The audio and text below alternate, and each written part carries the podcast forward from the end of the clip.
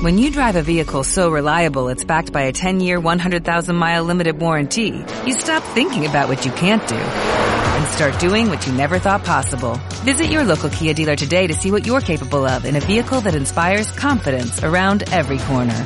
Kia, movement that inspires. Call 800-3334-KIA for details. Always drive safely. Limited inventory available. Warranties include 10-year 100,000-mile powertrain and 5-year 60,000-mile basic. Warranties are limited. See retailer for details. Estás escuchando Más que Cine, un programa presentado por Javier Pérez Vico.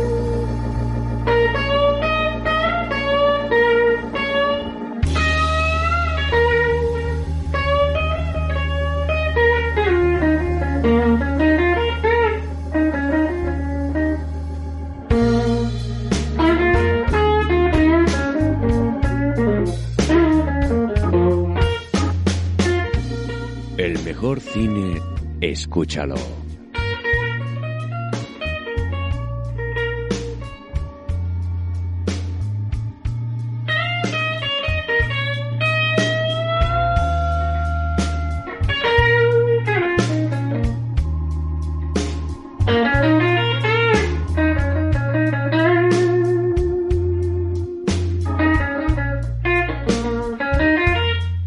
Estás escuchando Más que Cine.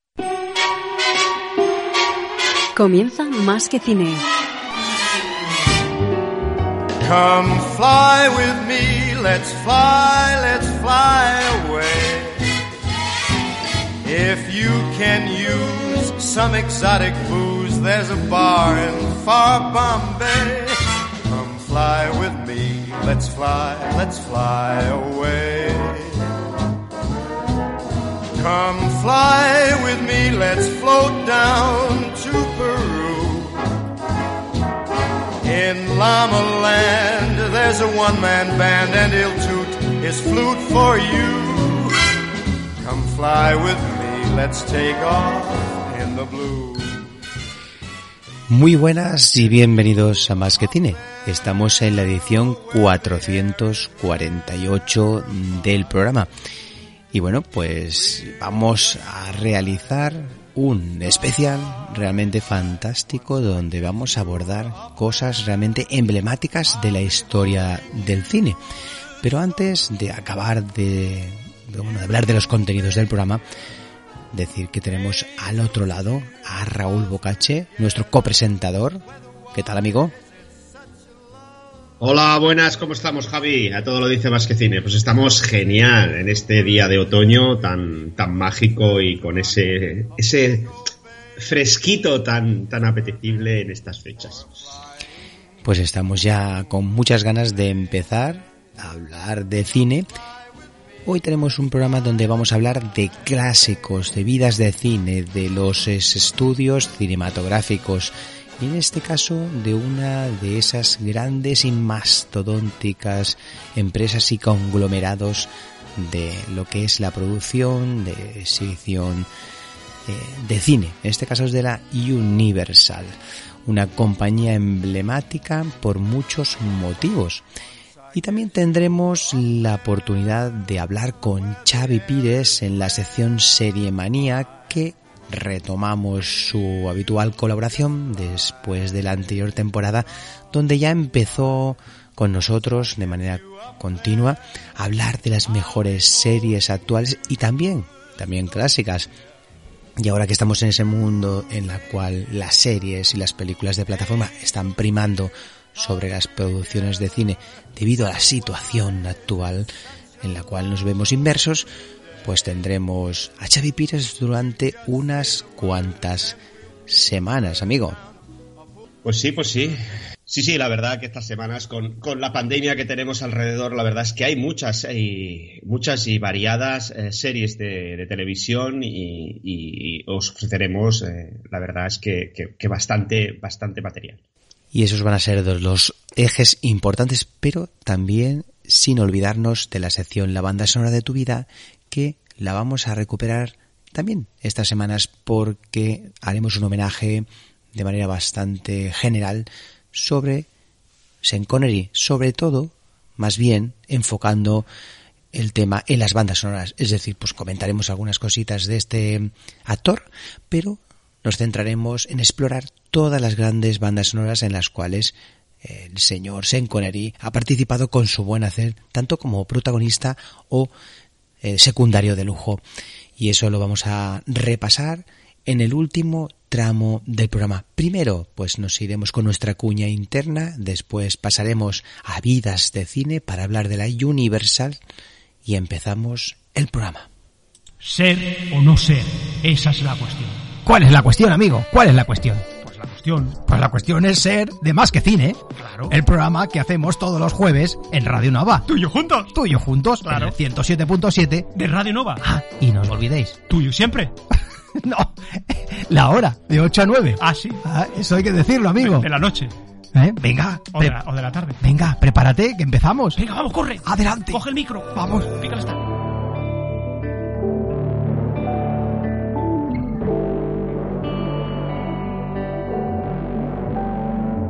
3, 2, 1, acción.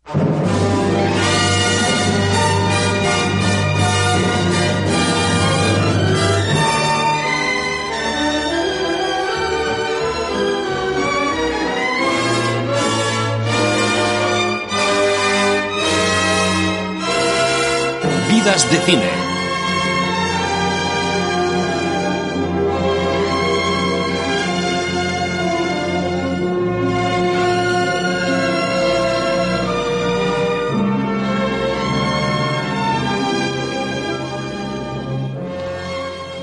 Pues sí, vamos a empezar a hablar de vidas de cine. No sabemos si introducirla como clásicos de cine, vidas de cine, bueno, vidas de cine porque al fin... qué, qué ma- qué- qué maravillosa melodía que has puesto.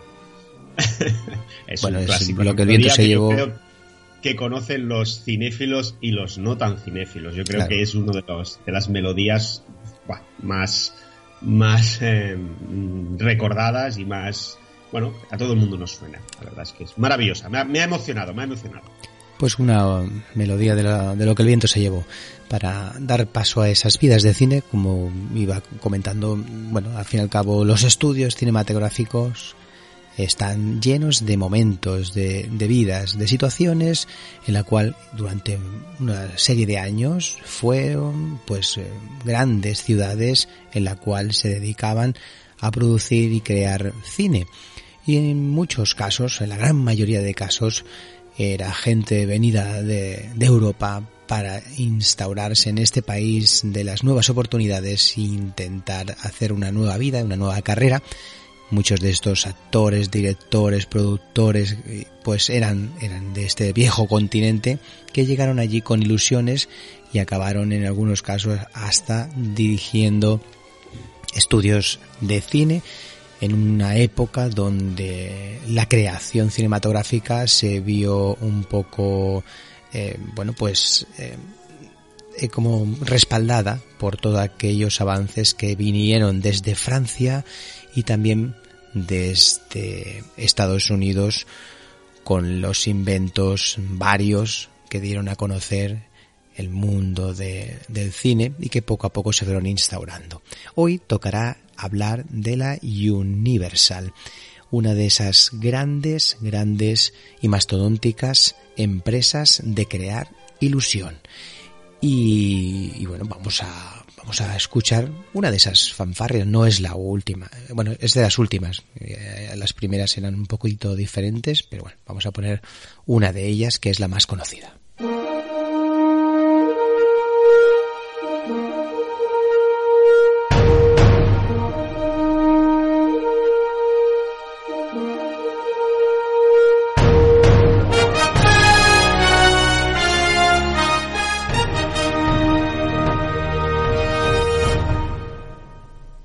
Esta es una de esas fanfarrias más conocidas, más actuales. Hay alguna, algunas anteriores bastante diferentes en los años 20, años 30, pero esta es la más emblemática. De hecho, es una que he puesto de, bueno, retocada por, por Jerry Goldsmith, Jerry Goldsmith, uno de los grandes compositores de la historia del cine, Y luego se han hecho diferentes a través de los cuando se cumplieron los 75 años y, y, los 100 años, pues también también ha habido fanfarrias nuevas. Vamos a hablar de un gran estudio que es una de las más grandes, eh, de las de las que ha tenido más éxitos de taquilla y donde han aparecido clásicos, sobre todo se le relaciona mucho con clásicos venidos del universo del terror que les marcó de alguna forma como un estudio de bueno, grandes películas del género que se salían, que se salían un poco del género B que se fue poco a poco instaurando, pero que este estudio a esas obras grandes clásicos de la literatura los llevó a la pantalla. Una magnífica, pero otras muchas, otras muchas grandes obras de otros géneros han pasado ni más ni menos que por este gran estudio.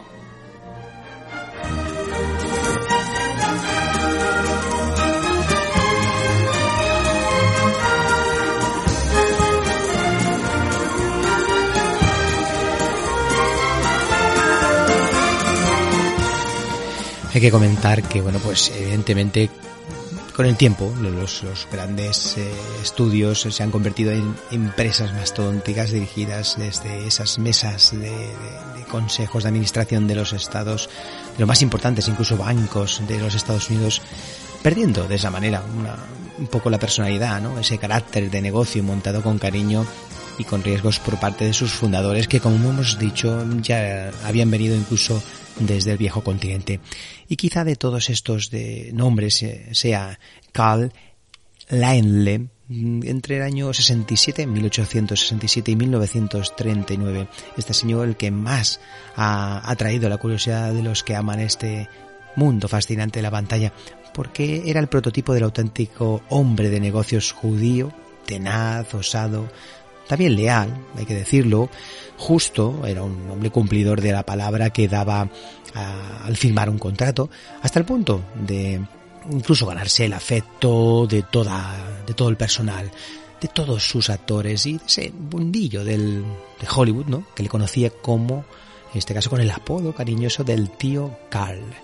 Eh, Laimle nació en este caso en Alemania en 1867, concretamente en Laubheim, y era hijo de un pobre agente inmobiliario y bueno, durante mm, su triste infancia pues fallecieron ocho de sus doce hermanos y hermanas y su padre murió cuando solo era un muchacho. Nunca olvidó, bueno, a los suyos y cuando la fortuna le empezó a sonreír, pues arregló la vieja casa familiar para vivir en ella cuando iba a Alemania por trabajo o en este caso por vacaciones.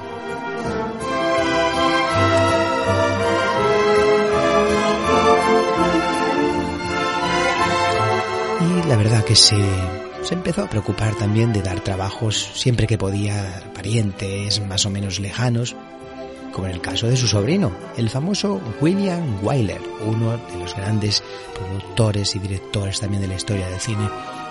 Y empezó, pues, a, empezó a trabajar a, a los 13 años, como era habitual en aquellos entonces, como aprendiz para demostrar rápidamente que era una, era un sensacional contable. Y entonces fue cuando emigró, como hemos dicho, a Estados Unidos. Esto pasaba muy habitualmente desde el viejo continente en 1894, en la época que estaba a punto de dar a conocer, eh, eh, bueno, en este caso el cinematógrafo y todas las variantes que se crearon tanto en Francia y en Estados Unidos y trabajó para varias compañías en puestos administrativos hasta convertirse pues en el año 1898 en el director de la Oscott Wisconsin, filial de la Continental Clothing Company, importantísima firma dedicada a la confección.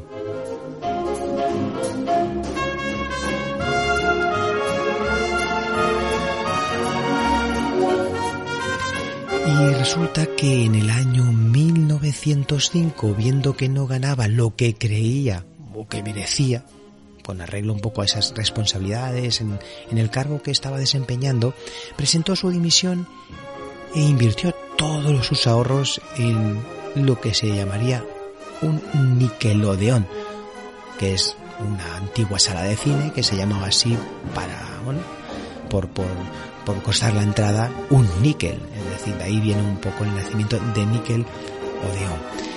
El cine se hallaba entonces, la verdad, en un gran momento y dada pues unos, en este caso, unos rendimientos muy elevados.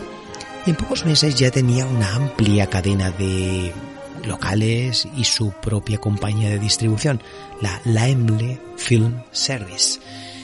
En el año 1909 le ofrecieron unirse a la Motion Pictures Patents Company, una recién creada compañía, en este caso se dio a conocer por el nombre de Trust, que no le atrajo nada, pues prefería seguir trabajando en solitario. Eso no era lo más habitual porque muchos se unían a este conglomerado que se creó un poco para monopolizar el control de las producciones y distribución, en este caso, de las mismas. Pero su postura le trajo problemas y para poder entregar películas a los cines boicoteados por, por, esta, por este trash, eh, se lanzó al campo de la producción y creó la Independence Motion Pictures Company, la IMP, que nació con fuerza, que en muy poco tiempo terminó pues eh, terminó con el tremendo poder que tenía el tras que le quiso llevar a su terreno. Y de esta lucha nació en 1912 la Universal Film Company creada de una unión entre la IMP, la Powers Pictures Place y la Bison Motion Pictures y otras asociaciones menores.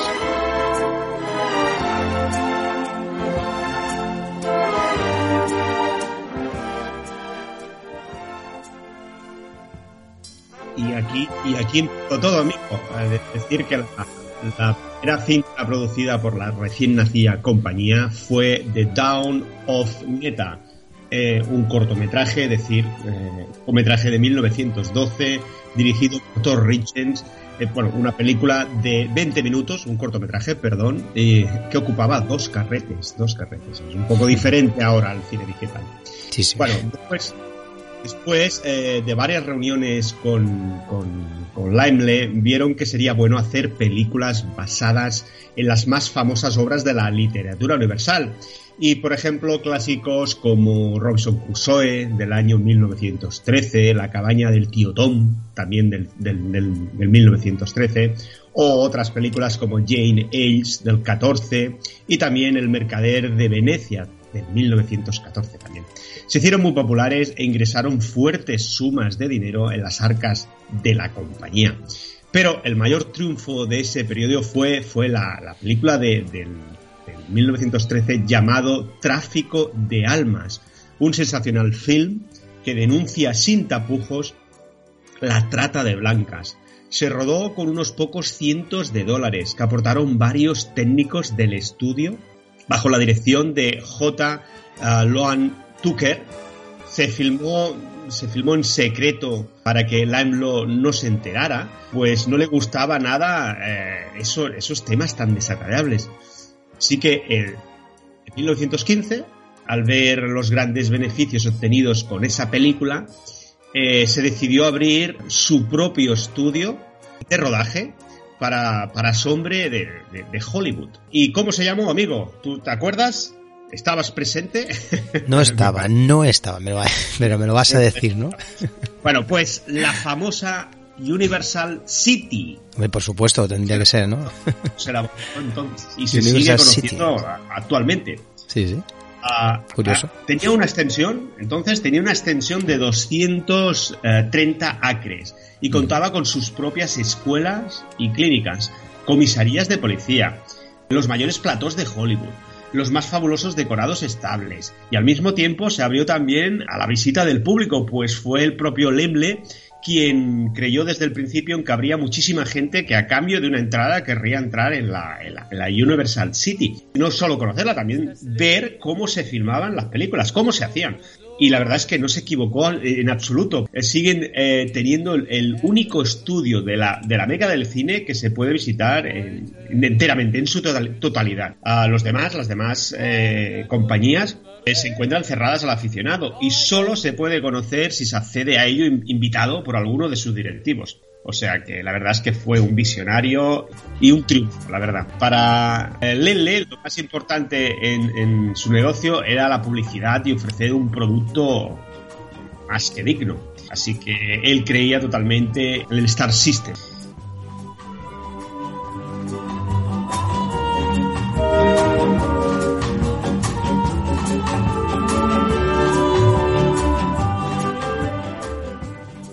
Como he dicho, Leslie, como creía mucho en la publicidad y, ofrecer un producto bueno, quería totalmente el Star System, el sistema de las estrellas que posteriormente tuvo tanta, tanta polémica y que al final acabó tan mal. Y cuando fundó, fundó la IMP, contrató a Mary Pickford, señores. Ten- tenía una en exclusiva a Florence Lawrence y a Vic Bagot y creó la hasta entonces desconocida afición a los clubs de fans para aumentar la popularidad de los actores y actrices.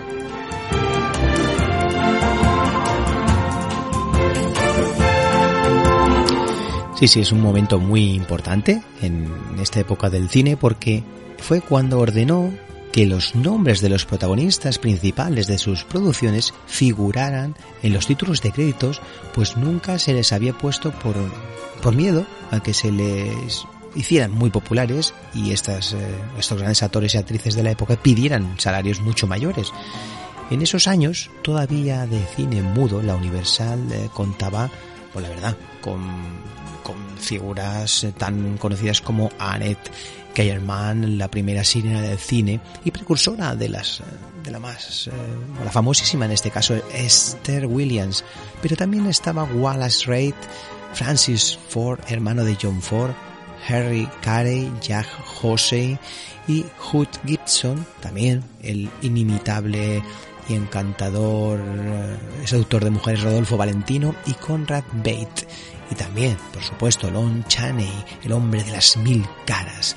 Aunque tanto eh, los Chansey como el director Tom Browning, uno de los grandes directores de la historia del cine por las películas de terror, trabajaron juntos en varias ocasiones para MGM, Metro Goldwyn Mayer, en famosas, en este caso, eh, cintas de terror. El triunfo que Chansey obtuvo con el jorobado de Notre Dame del año 1923 y también el fantasma de la ópera del año 26 lanzó su estudio para en este caso por el camino ¿no? de este tipo de películas que se hicieron mundialmente famosas cuando llegó el sonoro hasta denominar a la Universal como la casa del terror amigo ¿Qué te Sí, parece? sí, pues me parece maravilloso. Aquí empezó la historia de las películas tan mágicas de la Universal.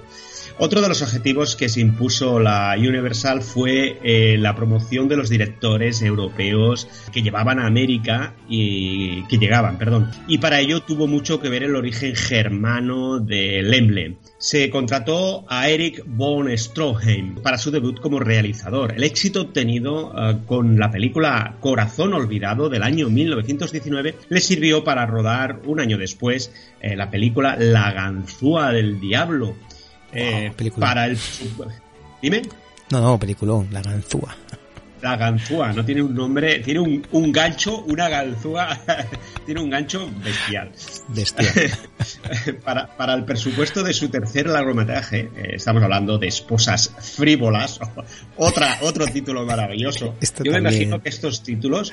Esta es eh, erótica, esta es erótica, ¿no?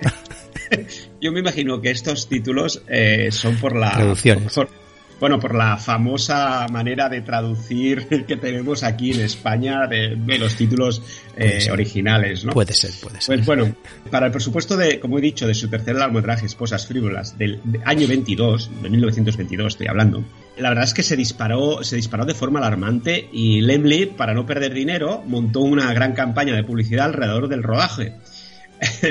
Eh, o sea, es que el, tío, el tipo este era la hostia.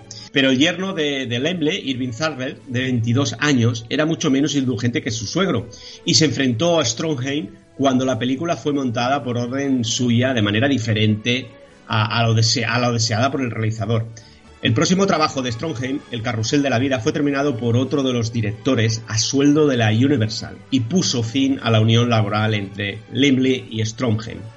Decir que Paul Lenny era un afamado director francés que llegó a Hollywood después de recibir un, un mensaje de, de Lemley.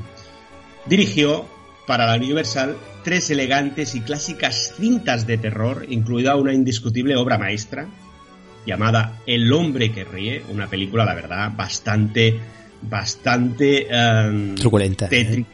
Sí, y que verla. la imagen, la imagen, estoy ahora mismo, amigo, viendo una Sí, fotografía del hombre que ríe, y la verdad es que te pone los pelos de punta con esos dientes, amigo. No hace gracia, no hace gracia está- ese, hombre. No hace nada de gracia. Estamos hablando del año 1928, amigo. En esa época no estaban nada acostumbrados y eso despertaría un terror, pero ah, no sé, me, me- pone nervioso y todo a mí. Ir a, ir a internet y mirar, y mirar el tráiler o la película si la encontráis y ya verás qué cara tiene. Madre mía. Sí, bueno, eh, es el hombre que ríe, claro, siempre está riendo. Pero bueno, que Pero es, da- es con da- doble sentido porque es tétrico, es tétrico. Sí, Da sí, miedo. por eso, por eso. Por eso. Bueno, pues de- eh, como he dicho, es una, eh, una de la indiscutible obra maestra eh, del año 28, interpretada por el alemán Konrad Veidt, y al final de este rodaje falleció inesperadamente Paul Lenny.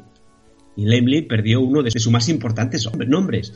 Pero los triunfos que día a día fue consiguiendo la, la Universal no estaban solamente firmados por directores europeos, lo fueron también por nombres tan importantes en la historia del cine como John Ford. Amigo, ¿quién no conoce a John Ford? Por supuesto, todo el mundo. quien, entró, eh, quien, quien entró en este estudio como, como, como un especialista y un asesor de westerns.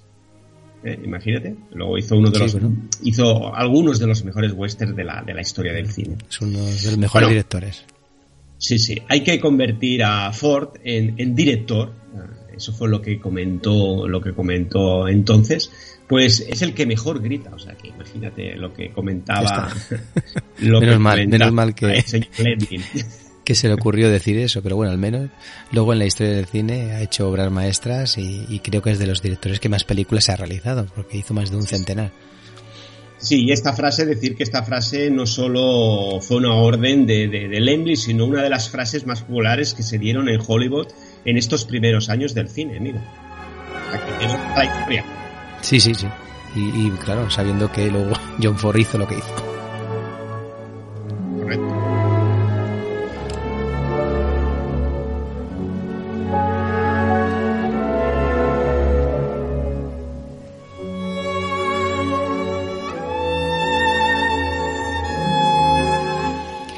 Y hay que decir que la Universal también fue el primer estudio que contrató a mujeres directoras, entre las que podemos citar a Cleo Madison, a Ida May Park, a Louise Weaver, que además pudo filmar sus historietas totalmente feministas y fue nombrada alcaldesa de la Universal City, esta ciudad emblemática de los estudios que se crearon, como comentó antes Raúl, desarrollando durante un año su mandato, pues cada 12 meses se elegía el nuevo alcalde del estudio, que regía la vida del mismo y vivía todo ese tiempo en un elegante lugar, una elegante casa dentro del recinto sin percibir ningún sueldo.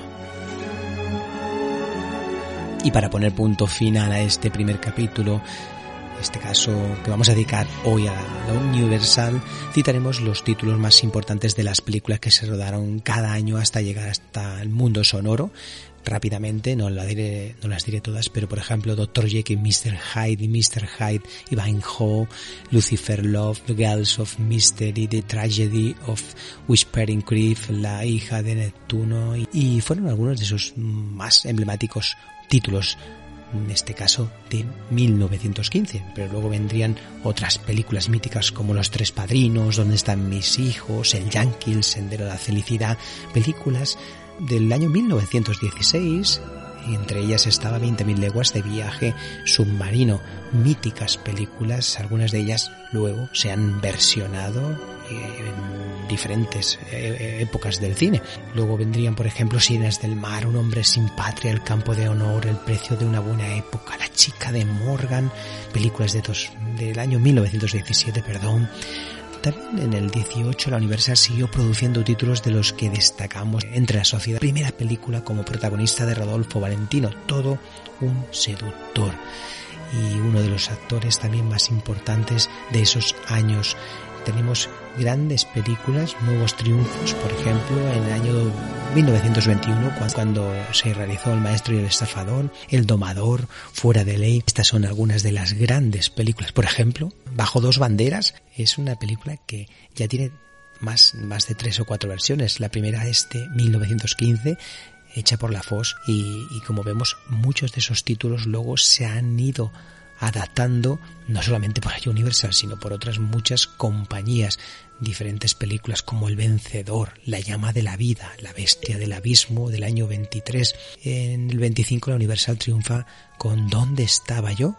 como he comentado, grandes producciones que podemos estar aquí comentando de drama, de comedia, de thriller, pero que la Universal muy poco más adelante llegaría a sorprendernos con el cine maravilloso de terror, amigo.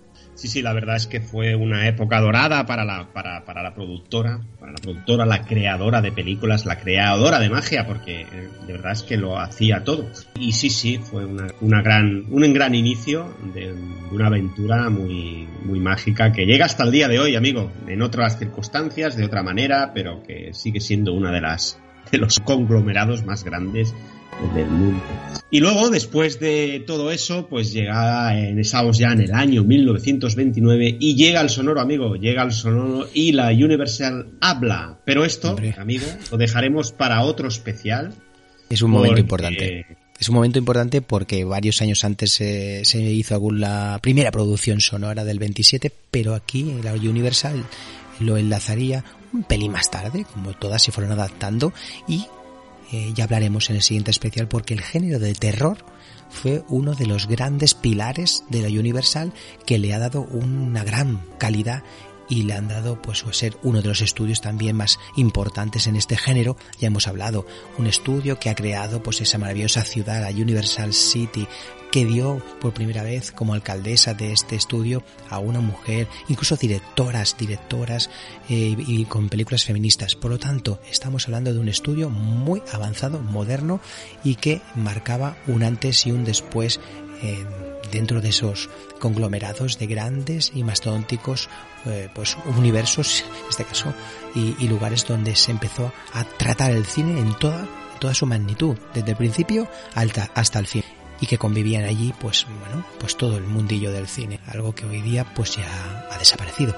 Si te parece amigo pues vamos a dejarlo aquí. Pasaremos a escuchar a Xavi Pires, una, una sección llamada Serie María, en la cual, pues, mm, en este caso la tuve que grabar, ya que en este caso no estará Raúl en, en esta conversación, donde nos habla de tres maravillosas series de Netflix muy recientes que os van a sorprender.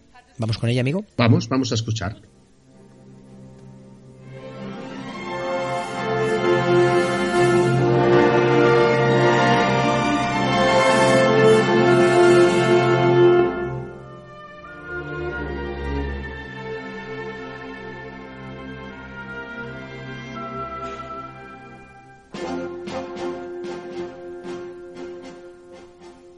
Serie Manía.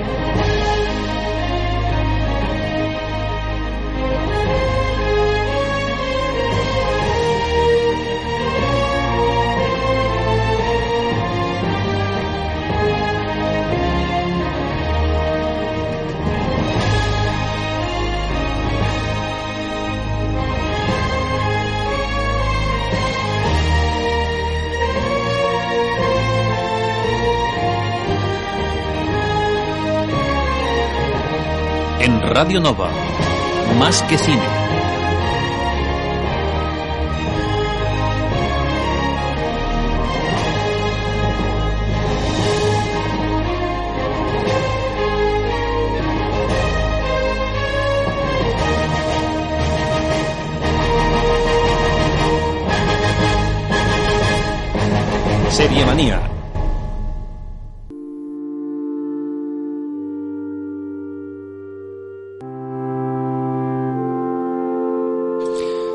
Pues estamos aquí en Serie Manía, esa sección tan esperada desde hace meses, porque no contactábamos con Xavi Pires desde No recuerdo si eran los últimos programas del mes de junio. Vamos a saludarlo, lo tenemos al otro lado de la red. Muy buenas, Xavi Pires. Muy buenas, muy buenas. Pues sí, hacía muchísimo, muchísimo tiempo. Y entonces en todo en este tiempo de pandemias y demás, pues no, ¿qué te puedo decir? Nos ha dado tiempo a ver muchísimas, muchísimas series. Muchísimas series. Muchísimas, como, como centenares de series, imagino. Has tenido tiempo de, de, de embutirte y encerrarte en tu casa. Sí, porque de hecho incluso eh, ahora pues también tengo Apple TV, que, que, antes no tenía, entonces entre Apple TV, HBO, Netflix, bueno, eh, eh, no tengo Amazon porque es que ya de verdad eh, no tendría tiempo a poder verlo todo, ¿no? Pero, pero sí, realmente ha habido mucho tiempo para poder ver series, ver películas y, y, bueno, para empezar, pues nueva temporada, eh, me gustaría hablar hoy de una serie y dos miniseries, bueno, bueno. si te parece bien. eh, cuando has dicho esto de Apple TV he pensado, este es que seguramente Xavi Pires no tenía suficiente con lo que había en las otras plataformas y había un vacío. Yo creo que tenías un vacío. Había un vacío. Sí. Bueno, pues sí, sí. vamos a empezar a, a, Antes, bueno, estamos escuchando creo que de fondo no sé si te suena esta melodía que he localizado. -huh. Y esto, esto me parece navideño esto, ¿eh? Bueno. Sí, esto, esto es navideño, esto es navideño. Es, es, navideño, pero, pero va relacionado con la serie que vamos a empezar a hablar, que es The Crown, ¿es verdad? De, exactamente. Bueno, pues es que mira, vamos a escuchar un pequeño, temporada... un pequeño fragmento. Venga, muy rápido, si te parece bien, en inglés, ¿vale? Y empezamos así a hablar de esta serie. Your Majesty. I think we have enough respect for one another personally to ask ourselves some of the bigger questions, woman to woman. We are the same age after all. Really? Just six months between us. Oh? And who is the senior? I am. Ma'am.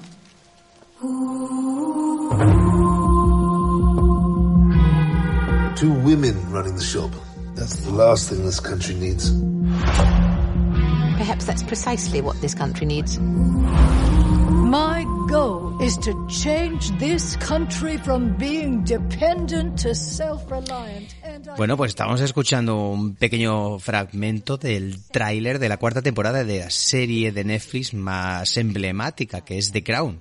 Xavi. Uh -huh. La serie incluso, bueno, una de las más emblemáticas de Netflix, porque la otra también eh, y también muy importante fue la de eh, de Orange. se llama? Ahora se me fue el nombre. Orange Exactamente. Entonces, eh, realmente esta eh, pues pasa a ser la, la más eh, cara, eso sí, ¿eh? The Crown y llega pues la cuarta temporada que en este caso pues tenemos, a, bueno, estábamos escuchando en el tráiler a Gillian Anderson, ¿Sí? la actriz eh, que recordamos por los uh -huh. Expedientes X, eh, que aquí vaya hace cambio, de Margaret Vaya cambio Thatcher. de voz. Vaya cambio de voz. Exactamente, no, no, lo hace súper bien. De hecho, recomiendo ver esta serie en versión original con subtítulos Ajá. porque eh, el papel de Gillian Anderson imitando a Margaret Thatcher eh, no tiene desperdicio. O sea, una, es una, y luego excelente. una adaptación, una adaptación en maquillaje, vestuario, peluquería, es decir, increíble, increíble. No parece ella, no parece ella. Sí, sí. Exactamente. Y bueno, realmente pues en esta cuarta temporada eh, sobre, bueno, primero, antes que nada, explicar que The Crown es la historia, por los que no lo hayan visto, de eh, la monarquía eh, en el Reino Unido y concretamente enfocándose en la figura de Isabel II. En las dos primeras temporadas estaba interpretada por otra actriz y ahora en las, las temporadas 3 y 4 está interpretada por la actriz Olivia Colman, que pues ya hace pues la etapa más madura, entre los 70 fue la temporada 3 y los 80, que sería la temporada 4, ¿no? Uh, sería pues en esa época en la que vemos la relación que tenía Isabel II tanto con Margaret Thatcher, el gobierno de Margaret Thatcher, como el tumultuoso matrimonio del príncipe Gales y Lady Di. Así que, pues, eh, estas son, diríamos, la, el hilo argumental de esta cuarta temporada que recomiendo muchísimo para todos los seguidores del, de las buenas series. Sí, sí, es una serie que yo no he visto, tengo que reconocer, pero que animado un poco también por, por los comentarios. Evidentemente, eh, pues voy a ver cuando pueda y es de aquellas que son nominadas y premiadas que son, como hemos dicho, unos de los emblemas de Netflix, que es una gran plataforma que, mm, bueno, a falta de, de títulos de gran pozo, pues este es uno de ellos.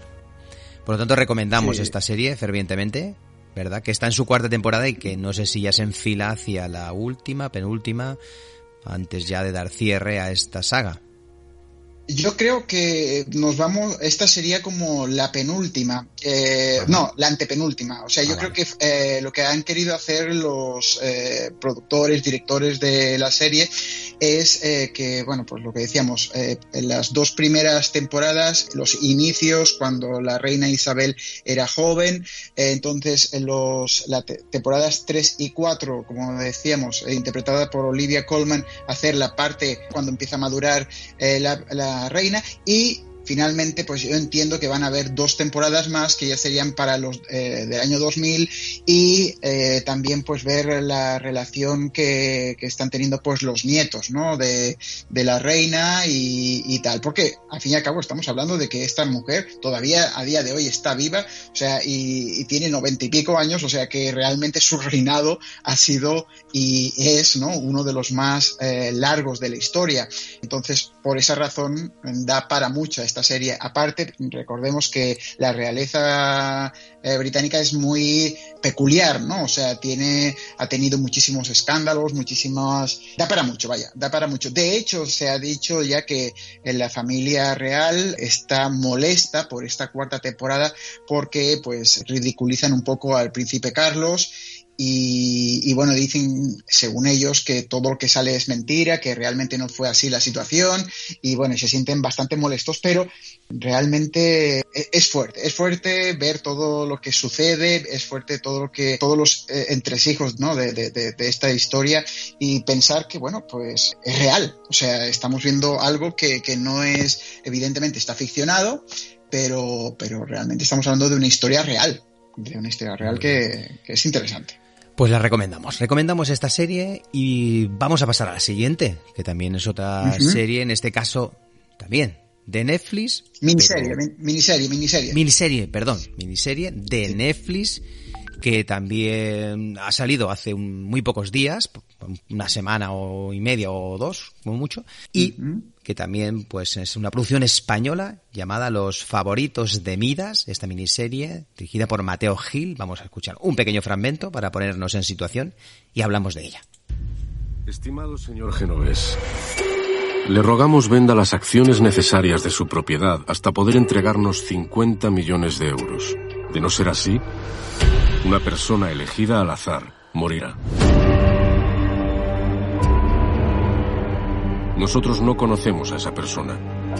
Usted tampoco. Solo usted podrá salvarla. Afectuosamente se despiden los favoritos de Midas.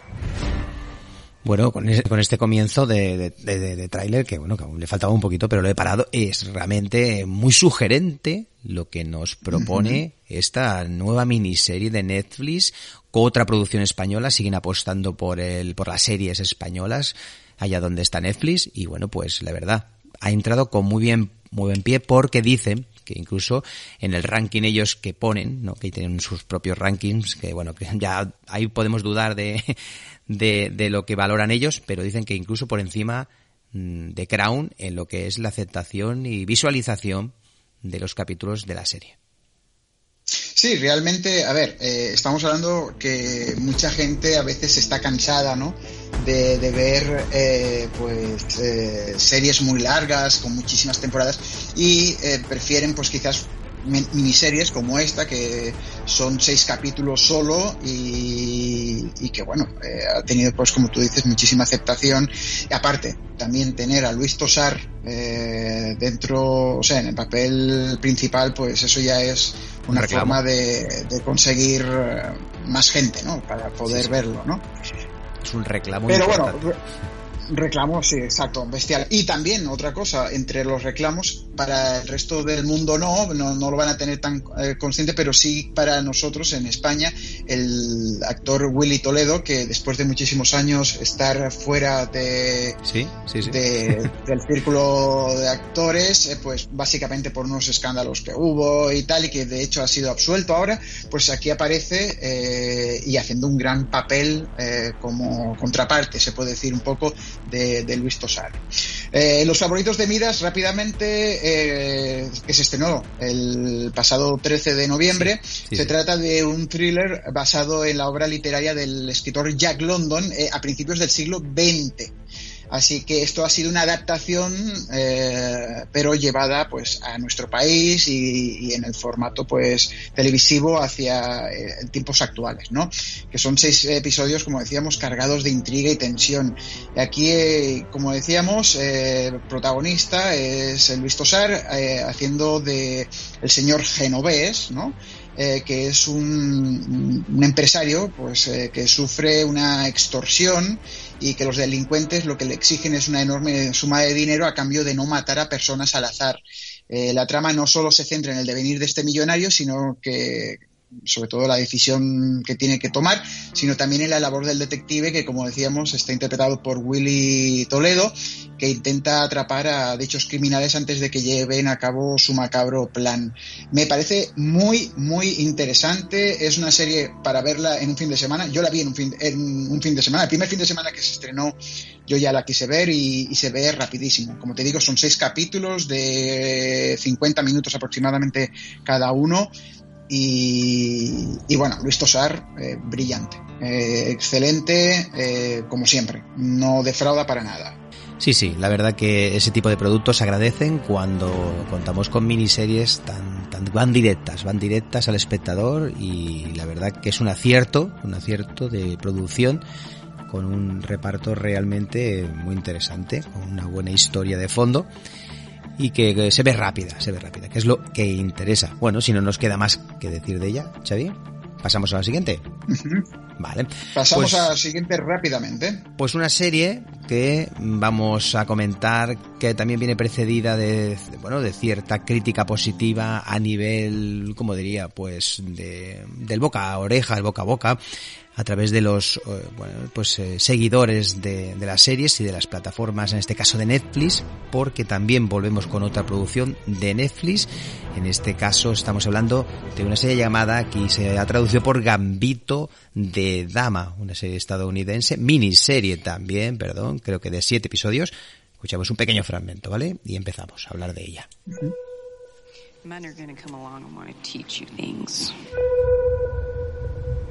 Doesn't make them any smarter. You just let them blow by, and you go on ahead and do just what and how you feel like. Someday you're going to be all alone, so you need to figure out how to take care of yourself. Tell the readers of life how it feels and to be a girl among all those men. I don't mind it.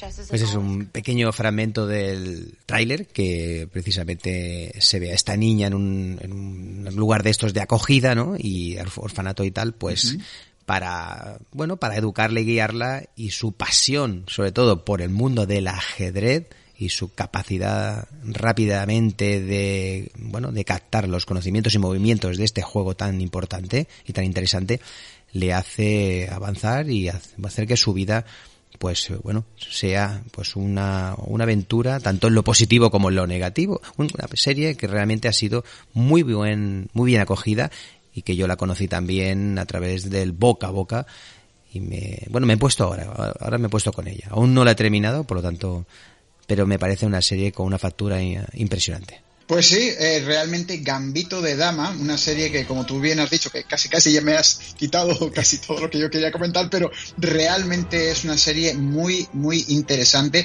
que tal como tú bien has dicho, ha sido más famosa por el boca a boca, ¿no? No han, no han querido invertir mucho en publicidad, sin embargo yo creo que esta es una de las series por la que vale la pena pagar Netflix. Es una de estas series que de hecho también te dicen, oye, es sobre el mundo del ajedrez. A mí no me apasiona el ajedrez, sin embargo, eh, ¿quién lo iba a decir? Me, apasionó la película. Y de hecho, incluso eh, escuchando algún que otro entrevista que le han hecho a diferentes maestros del ajedrez, dicen que o sea, que es que los actores parecen que son maestros, ¿no? O sea, realmente, eh, como dirían, dan el pego, ¿no? De que parece como que sí, que son muy buenos eh, en, el tema del ajedrez. Y es que Gambito de Dama, esta producción de Netflix, eh, interpretada por, por cierto, Anya Taylor Joy, que es una actriz que le hemos visto en, en, películas de superhéroes y eso, y eh, en Emma también. me ha sorprendido mucho porque hace poco me enteré de que ella es anglo-argentina. Habla perfectamente español, pero español argentino. Eh, y me ha sorprendido muchísimo escucharla eh, en argentino. O sea, eh, fue como como que me chocó, ¿no? Como que me hizo sentir como, wow, qué bien, ¿no?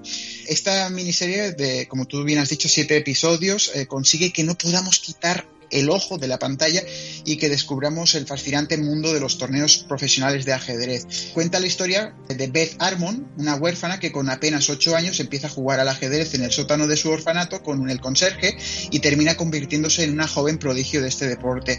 Mientras intenta lograr convertirse en la mejor jugadora del mundo, tiene que luchar contra sus adicciones y contra la soledad del genio. Pero lo que realmente apasiona de la serie es cómo consigue transmitir esta emoción del juego, haciéndolo accesible a todos los espectadores y es que, te digo, Gambito de Dama no es que sea una historia real, está inspirada en muchas historias reales eh, de muchísimos jugadores y maestros del ajedrez eh, de los años 60, 70, 80, y que, bueno, realmente lo que se enseñan muchísimas partidas históricas y bueno, y aperturas, como es el Gambito de Dama, que es el nombre que se le da a una de estas aperturas en, este deporte, ¿no? Pero, como te digo, es una serie que a simple vista, si te dicen serie de ajedrez, pues olvídate que es ajedrez, olvídate que, te va a aburrir porque para nada. O sea, las interpretaciones eh, excelentes, la cinematografía me recuerda, no sé, por momentos a Amelie, o sea, la película, eh, no porque tenga pues eh, esa música y demás, ¿no? Pero no sé, tiene una estética muy cuidada, las actuaciones, como te digo, el guion, todo de verdad es impecable en esta serie de Netflix, eh, que yo recomiendo mucho, mucho, mucho. Bueno, como todo lo que hemos hablado hoy, ¿no? En el día de hoy. Pero sí que bueno terminar, ¿no? Esta colaboración con esta gran eh, miniserie que te digo, pudiera tener una segunda temporada y, yo la vería, eh, aunque se dice que no, que va a terminar aquí, pero si tuviera una segunda temporada yo estaría agradecido por verla, de verdad, muchísimo, muy, muy buena. Pues mira, te voy a poner un pequeño, nada, fragmento de 5 o 10 segundos de la voz de, esta chica. Mis comidas preferidas son de Argentina. Las empanadas, em, el pan de provolone que me gustan más que la pizza y los churros con dulce de leche. Yo soy Annie Taylor Joy. Bueno, escuchar la vocecita de, ¿no? De, tan dulce, ¿no? De, de, esta chica que tiene una pronunciación realmente argentina bastante bastante notable, ¿no? Pues nada, de, hecho, de hecho, yo que soy, eh, o sea, a mí me gusta mucho ver todas las películas y todas las series en versión original. Eh, me sorprendió muchísimo que ella fuera argentina porque realmente habla como si fuera una estadounidense 100%. Eh, Entonces, claro, eh, me, me, llamó mucho la atención cuando escuché este, esta voz, este corte eh, en, español, en argentino, porque no me lo imaginaba nunca, nunca me habría imaginado que ella pues era, era argentina. De verdad que bien interesante y, y, bueno, y muy interesante la serie, como te digo, la recomiendo mucho, mucho a través de, la fama que ha tenido la serie de manera bastante espontánea, ya que no se ha hecho ninguna promoción en Netflix. De hecho, se lanzó un martes.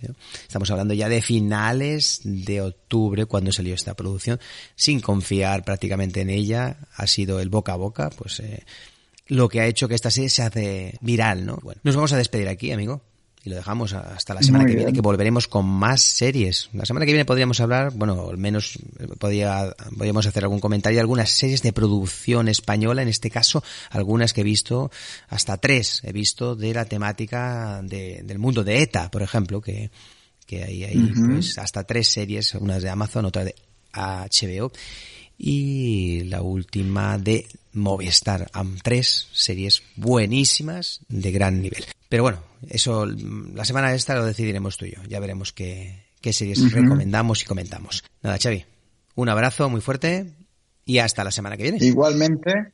Y hasta la semana que viene. Muchísimas gracias. Hasta luego. Hasta luego.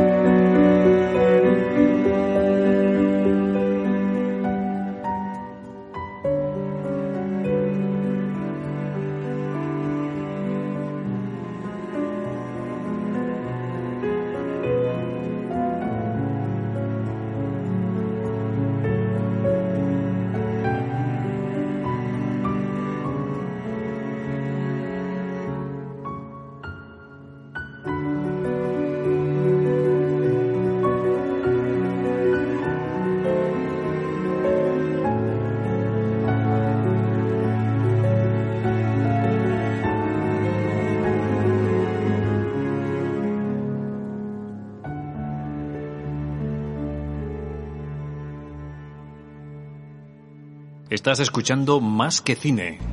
Por presentaros en el campo de batalla, os doy las gracias. Este es nuestro ejército. Para uniros rendid pleitesía. Yo rindo pleitesía a Escocia. Y si este es vuestro ejército, ¿por qué está huyendo? ¡No hemos venido aquí para luchar por ellos! ¡Vámonos!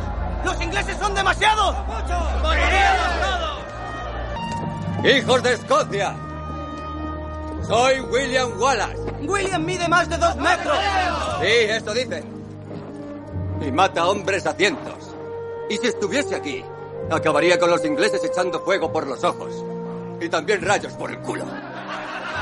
Más que Cine. Yo soy William Wallace.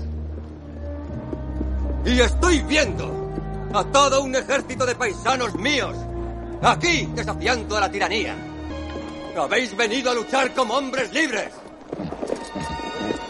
Y hombres libres sois. ¿Qué haríais sin libertad? No, huiremos. Y viviremos. Luchad y puede que muráis. Huid y viviréis. Un tiempo al menos. Y al morir en vuestro lecho, dentro de muchos años, no estaréis dispuestos a cambiar. Todos los días desde hoy hasta entonces, por una oportunidad, solo una oportunidad, de volver aquí a matar a nuestros enemigos. Puede que nos quiten la vida, pero jamás nos quitarán la libertad. ¡Alma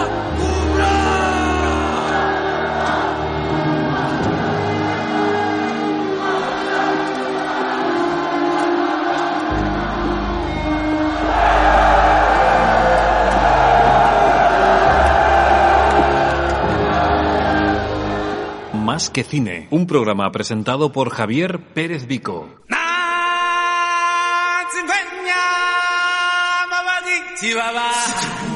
La banda sonora de tu vida.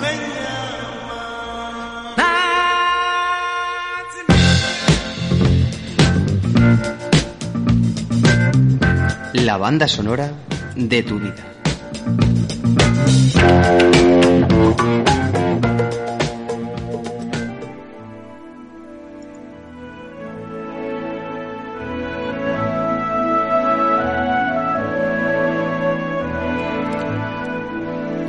Pues ha llegado el momento de hablar, en este caso, en la banda sonora de tu vida, del magnífico actor Sean Connery, en la cual, como homenaje a su fallecimiento de hace, bueno, hace muy pocas fechas, de hecho lo comentamos en hace uno o dos especiales, creo, que hablamos de, de su muerte. No sé si era una o dos, un par de semanas al menos, ¿no, amigo? Que murió. Sí, murió, murió, murió uh, el 31 de octubre, 30, murió, sí. murió. Pues le vamos a hacer un homenaje y aprovechando un poco la circunstancia, vamos a escuchar música en la cual eh, aparece pues Sean Connery como protagonista sobre todo. Bueno, hay algunas de las bandas sonoras que escucharemos donde él aparece como un actor de reparto, pero en la gran mayoría de ellas son películas donde él es absoluto protagonista.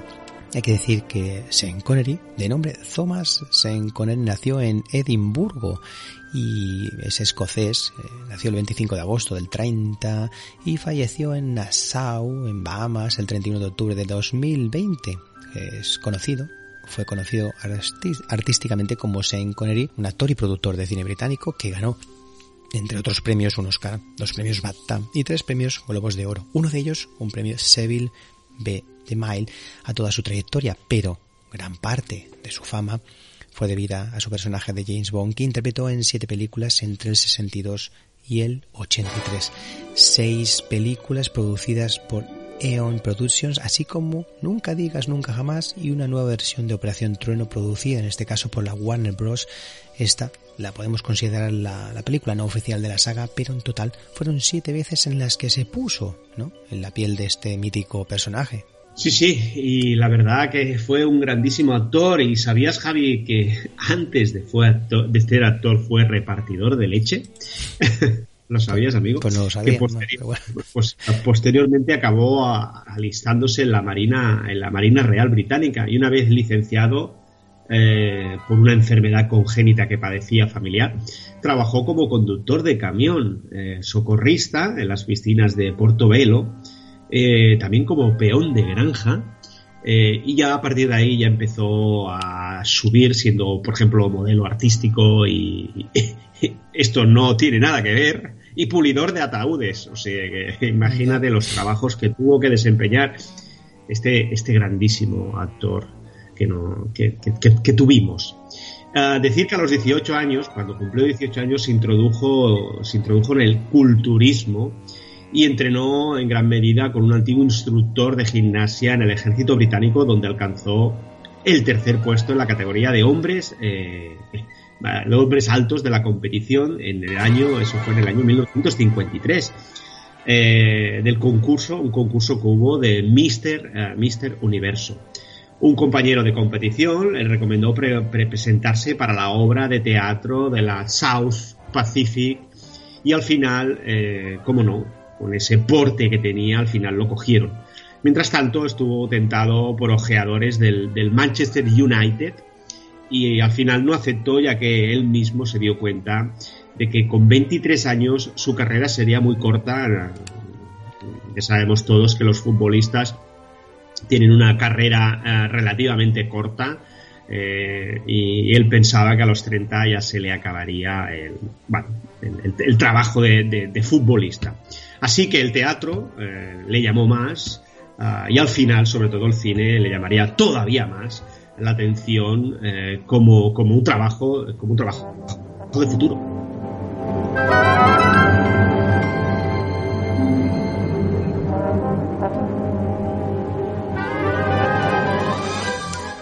Y hay que decir que empezó como ayudante y pequeños papeles también en el teatro. En el año 57 se iniciaría en el cine con personajes menores en películas poco importantes, sí que tuvo algún título interesante, como por ejemplo la película Brumas de Inquietud del año 1958 y la adaptación también para la televisión de Ana Karenina para la BBC en el año 61, pero el salto vino poco después, en 1962 eh, su gran año, en, sobre todo porque realizó el personaje de James Bond. Pero antes de esto pasaremos a nombrar una película donde participa de secundario. Me refiero al film El día más largo, junto a John Wayne, Robert Mitchum, Henry Fonda, Richard Barton y otros muchos actores de gran talla y proyección.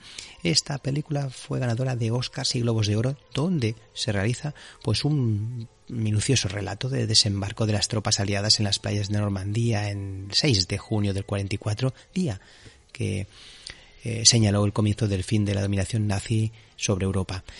En este ataque participaron 3 millones de hombres, 11.000 aviones y prácticamente más de 4.000 barcos y tiene un gran tema que nos sirve para abrir esta sección de la banda sonora de tu vida, donde precisamente la idea es escuchar pues esos maravillosos temas de películas en las cuales participó este gran actor. Vamos a, bueno, vamos a escuchar The Longest Day, exactamente, es el tema Part 1 compuesto por Maurice Jarre.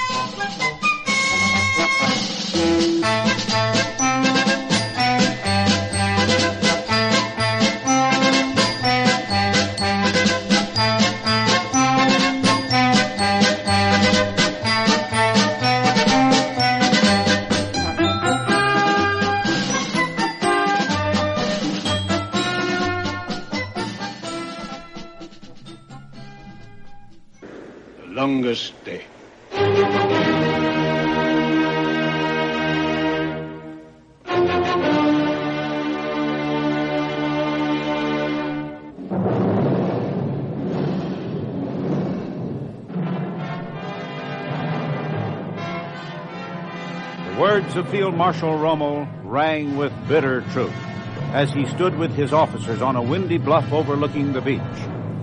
How he wished to pierce the haze and make fact of conjecture concerning British broadcasters' use of poetic license in advising their allies across the channel of impending events. Two lines of a poem by Paul Verlaine. The first line meant that all was ready. The second line told the resistance Bueno, como Javi, como Javi ha comentado, su gran oportunidad llegó, llegó en el año 1962 cuando fue elegido para interpretar al papel, el papel, el gran papel de James Bond, un agente del servicio secreto británico creado por Ian Fleming y protagonista de varias de sus novelas. Su primera inmersión en el papel se produjo en la película llamada del 62, que dio inicio, a esta gran saga que a día de hoy todavía, todavía sigue. Es la película titulada Doctor No, donde estuvo acompañado por la actriz, la gran actriz Úrsula Andrews. El éxito de las películas de James Bond fue lo que cimentó la carrera exitosa de, de Sean Connery y un año más tarde protagonizó la segunda película de la saga eh, Desde Rusia con Amor y después, al otro año, Goldfinger del año 1964. Pues vamos a escuchar precisamente estos temas en este orden de torno James Bond Theme de John Barry. Luego escucharemos de Desde Rusia con Amor el tema también de John Barry que fue el que prácticamente en las 10 o 11 primeras películas fue el compositor de las películas de James Bond. Y luego el siguiente tema, Goldfinger, también el My Title, cantado por Shirley Bassey. Y continuamos.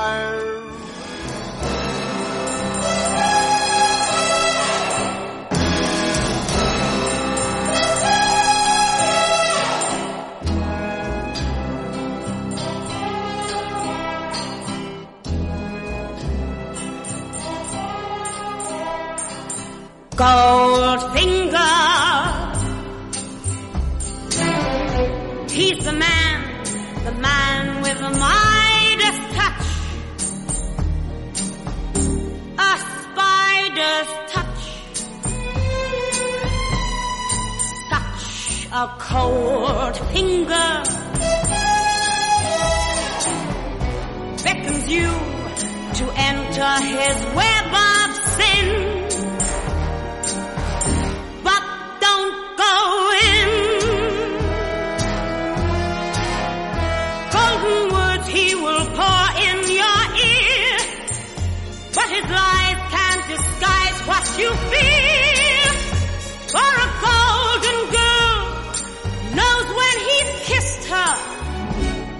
The kiss of death from Mr. Goldfinger. Pretty girl, beware of this heart of gold.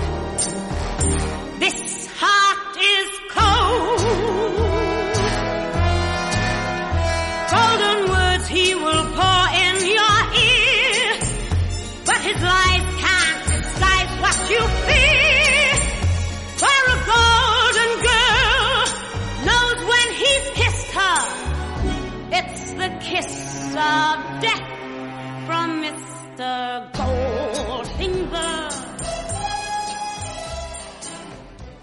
Pues hemos escuchado estos temas y hay que comentar que un año después participó en Operación Trueno, en la película del año 65, y en Solo se vive dos veces del 67, como vemos todas las películas seguidas con un año de diferencia, excepto esta última que pasaron dos años. Está claro que el actor acabó bastante saturado. Y antes comentaremos esos años 70 ya encasillado dentro de su papel de James Bond acabó cediendo y ya no estaba muy contento desde las primeras tres películas cuando llegó el punto que bueno explotó y acabó decidiendo dejar la saga porque podría haber seguido y seguramente hubiese sido el actor con más películas de James Bond pero no con seis o siete, sino al igual si hubiese querido hubiese podido estar aquí casi prácticamente toda la vida haciendo un personaje que le iba como anillo al dedo, alto, fuerte, elegante, guapo, bueno, tenía prácticamente todo, pero acabó dejando la, la saga y en este caso ocupó su lugar el modelo George Lazenby, quien interpretó a James Bond en una película, Al Servicio Secreto de Su Majestad, del año 69. El actor, la verdad, que no acabó, bueno, siendo aceptado por el público ni la crítica, aunque su película tuvo bastante éxito, debido a lo cual Sean Connery bueno, pues no tuvo más remedio que regresar, entre comillas, a regañadientes, seguramente que por, por, una buena cantidad de dinero lo acabó solventando, para protagonizar Diamantes para la Eternidad del 71. Y después de esta película sí que definitivamente abandonó el papel de James Bond siendo sustituido por Roger Moore, otro gran actor que, mm, bueno, también es de los que más veces lo ha interpretado. Aunque el estigma de Bond sigue o siguió durante mucho tiempo a Connery, pues trabajó para intentar salir de ese encasillamiento e interpretó papeles y personajes que completamente le daban un cariz diferente, pudiendo ya a mediados de los años 90 ser reconocido como un actor muy versátil. Sean Connery regresó, eso sí, como Bond por una última película más y en este caso fue la no oficial. En este caso la producción Nunca digas nunca jamás del año 83 que fue producida por Warner Bros. en vez de toda la saga que ha sido siempre el, por así decirlo, la marca registrada Eon Productions que había realizado prácticamente todas.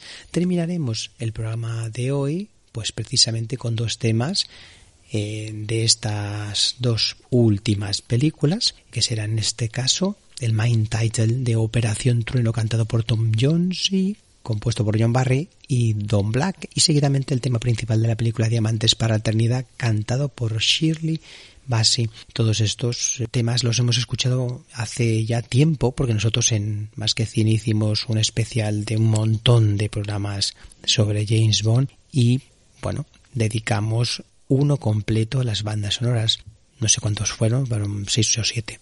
fueron, sí, o, quizá ocho, amigo, quizá ocho, no sé.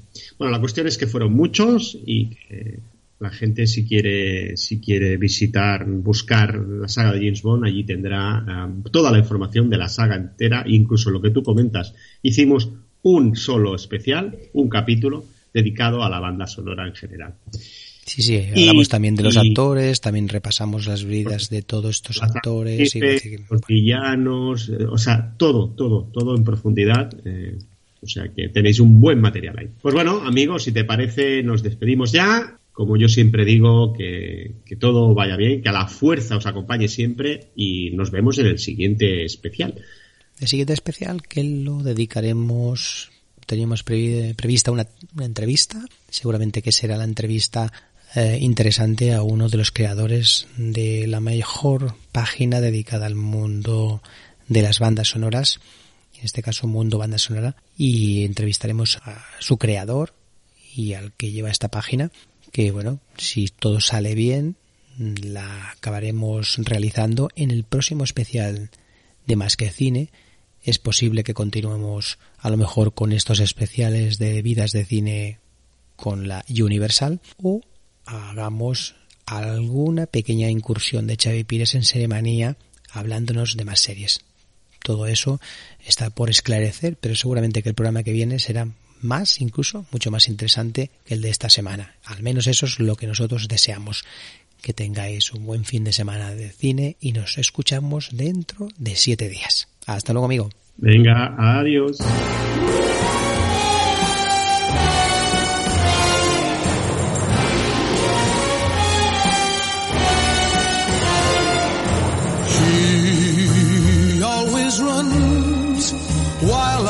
those walls.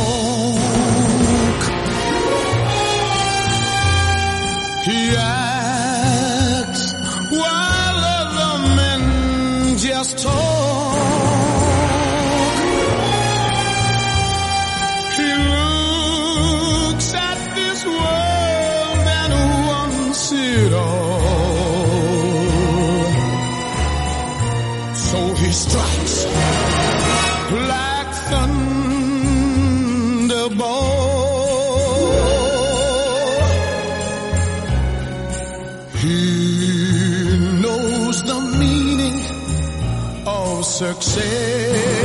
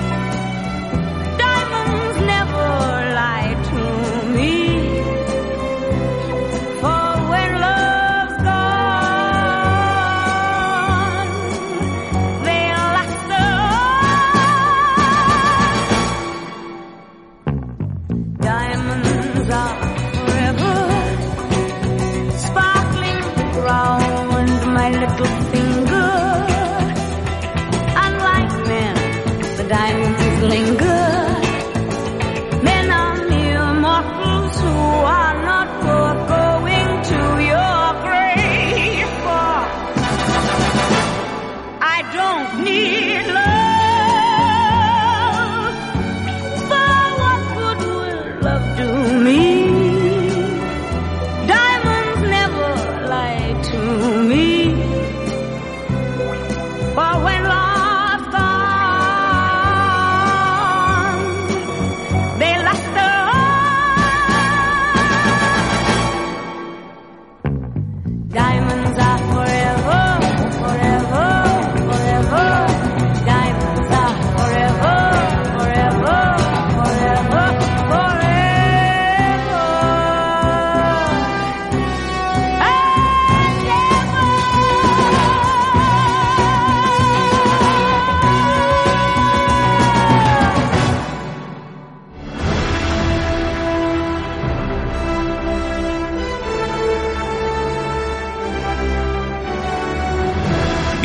cine con Javier Pérez Vico. Toda la información sobre el mundo del cine. Con un amplio abanico de colaboradores.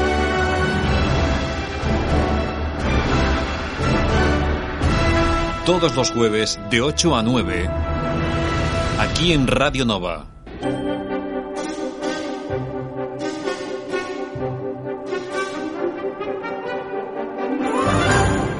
No quiero necesitarte, porque no puedo tenerte.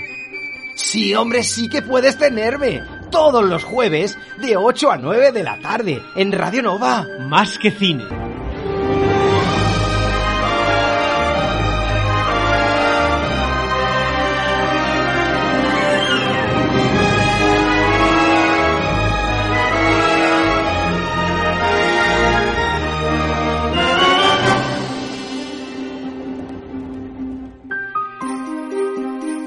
Has escuchado Más que Cine.